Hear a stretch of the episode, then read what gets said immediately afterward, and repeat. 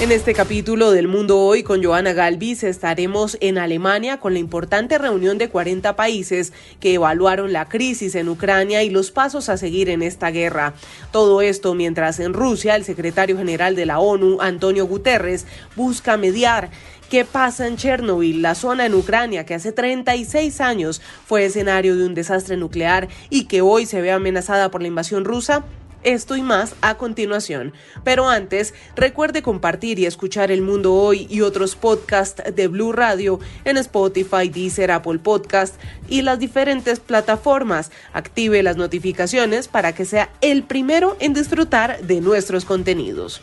Comenzamos el recorrido por el mundo este martes 26 de abril de 2022 en la base estadounidense de Ramstein en Alemania. Allí Estados Unidos y sus aliados acordaron evaluar mensualmente las necesidades defensivas de Ucrania en la guerra contra Rusia. En Alemania, Juan Sebastián Gómez con el reporte.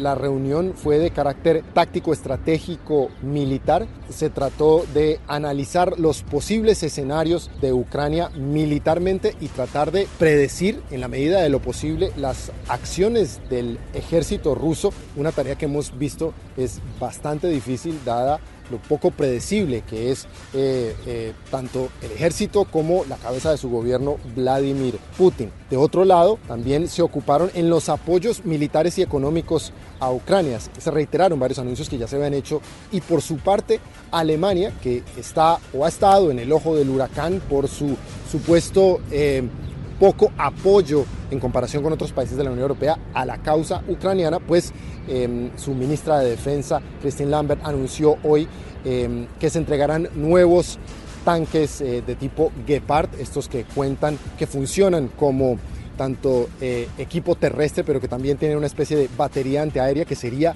eh, la gran necesidad que en este momento ha hecho pública el presidente ucraniano Volodymyr Zelensky. Sin embargo, eh, incluso el mismo socio de coalición del gobierno alemán, el Partido Verde, le ha exigido mucho más al canciller Olaf Scholz que se comprometa mucho más, que anuncie no solo em, apoyo militar, sino también sanciones, una cosa que es bien complicada por lo difícil que lo tiene eh, el gobierno alemán anunciar cualquier tipo de sanción que tenga que ver con el gas o con la energía rusa, dada la eh, fuerte dependencia que Alemania eh, tiene frente al gas y la energía rusos.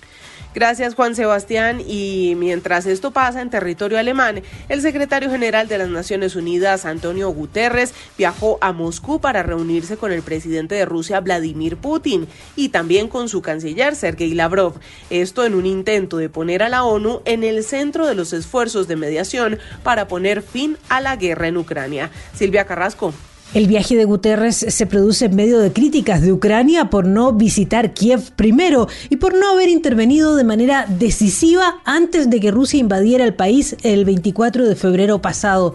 El viaje de tres días le llevó primero a Turquía, que ha actuado como mediador y también tiene previsto terminar en Ucrania. En la capital rusa fue Lavrov quien estuvo a cargo de darle la bienvenida. Lo que dice es, Su Excelencia, bienvenido a Moscú. Guterres abrió el diálogo reconociendo que tienen diferentes interpretaciones sobre lo que está pasando en Ucrania, pero que eso no debe limitar la posibilidad de tener un diálogo muy serio sobre cómo pueden trabajar para minimizar el sufrimiento de las personas. Does not limit the possibility to have a very serious dialogue on how best we can work to minimize the suffering of people. Su agenda continúa con una visita al presidente Vladimir Putin antes de viajar a Ucrania, aunque lo que más puede lograr el secretario de Naciones Unidas es conseguir corredores humanitarios cercanos al presidente ucraniano Zelensky, dejaron en claro que Guterres no puede hablar a nombre de las autoridades ucranianas. El ministro de Asuntos Exteriores de Rusia, Sergei Lavrov, advirtió del riesgo real de que el conflicto en Ucrania sea el desencadenante de una tercera guerra mundial, diciendo que el peligro es grave, es real y no se puede subestimar. Sobre si nos acercamos a ese escenario y cómo debemos tomar esas afirmaciones de Lavrov, esto dice Manuel Alejandro Rairán, docente e investigador de la Universidad Externado de Colombia. La advertencia de Lavrov sobre una posible tercera guerra mundial debe tenerse en cuenta y asumirse con seriedad.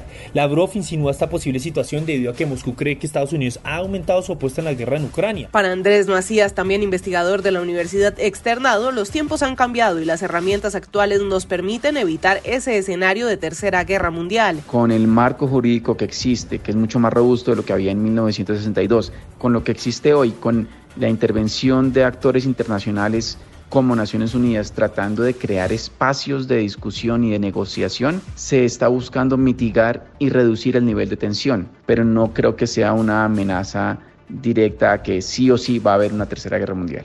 Según Lavrov, un escudero inquebrantable del Kremlin, Rusia ha hecho mucho de muchas maneras durante años para evitar un escenario de guerra, pero critica que Estados Unidos envíe demasiadas armas a Ucrania y haya promovido lo que él considera una esencia rusófoba. Y de Rusia cruzamos hacia Ucrania. La Organización Internacional de Energía Atómica dio un parte de tranquilidad sobre el nivel de radioactividad de la central de Chernobyl, que se vio amenazada por la ocupación rusa hace unas semanas. Sin embargo, no bajan la guardia. Enrique Rodríguez. La visita del máximo responsable de la Organización Internacional de la Energía Atómica, Rafael Grossi, a la central de Chernóbil, ha coincidido hoy con el 36 aniversario de la explosión del reactor 4 de la central Vladimir Ilich Lenin, considerada la mayor catástrofe nuclear de la historia. Aunque el diplomático argentino ha señalado en primera instancia que los niveles de radioactividad en la zona eran inusualmente altos, posteriormente ha rectificado y ha señalado que esos valores se encontraban dentro de la normalidad.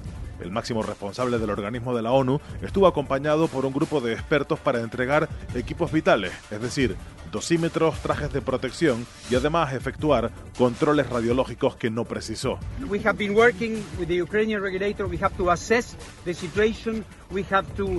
Some repair work so we can restore the connectivity that we have uh, with Vienna so we can provide good information to the, to, to the Ukrainian people and to the rest of the world. Esos expertos deben reparar los sistemas de vigilancia a distancia que dejaron de transmitir los datos hacia la sede de la OIEA en Viena poco después del inicio de la guerra.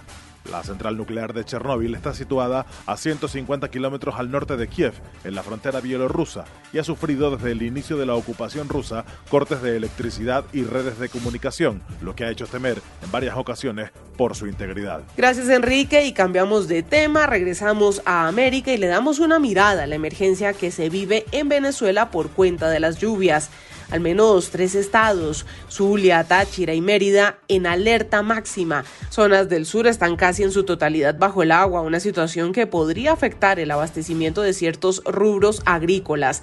Santiago Martínez, usted habló con los afectados, ¿cuál es el llamado? Hola, sí, más de una semana de lluvias al sur del lago en el estado Zulia, frontera con Colombia, generaron el desborde de una decena de ríos que inundaron municipios como Catatumbo, Colón y Sucre, una situación que dejó a centenares de familias damnificadas, pero que además afectó severamente el sector agrícola de toda esta zona, que en muchos casos abastece las principales ciudades de Venezuela. Hay más de 3.000 hectáreas afectadas. Rubros como yuca, plátano, pachita, guayaba, los rubros tradicionales, de los campesinos los agricultores perdieron todo, todo lo arrasó la lluvia, eh, las aguas. Johnny González, alcalde de Sucre, contaba para Blue Radio que en el caso específico de su municipio, al sur del lago, estado Zulia, la mitad al menos está inundado. Muchos de los ríos que nacen en la cordillera andina y desembocan en el lago Maracaibo. Ellos, esos ríos han perdido eh, prácticamente sus cauces, se han roto sus muros de contención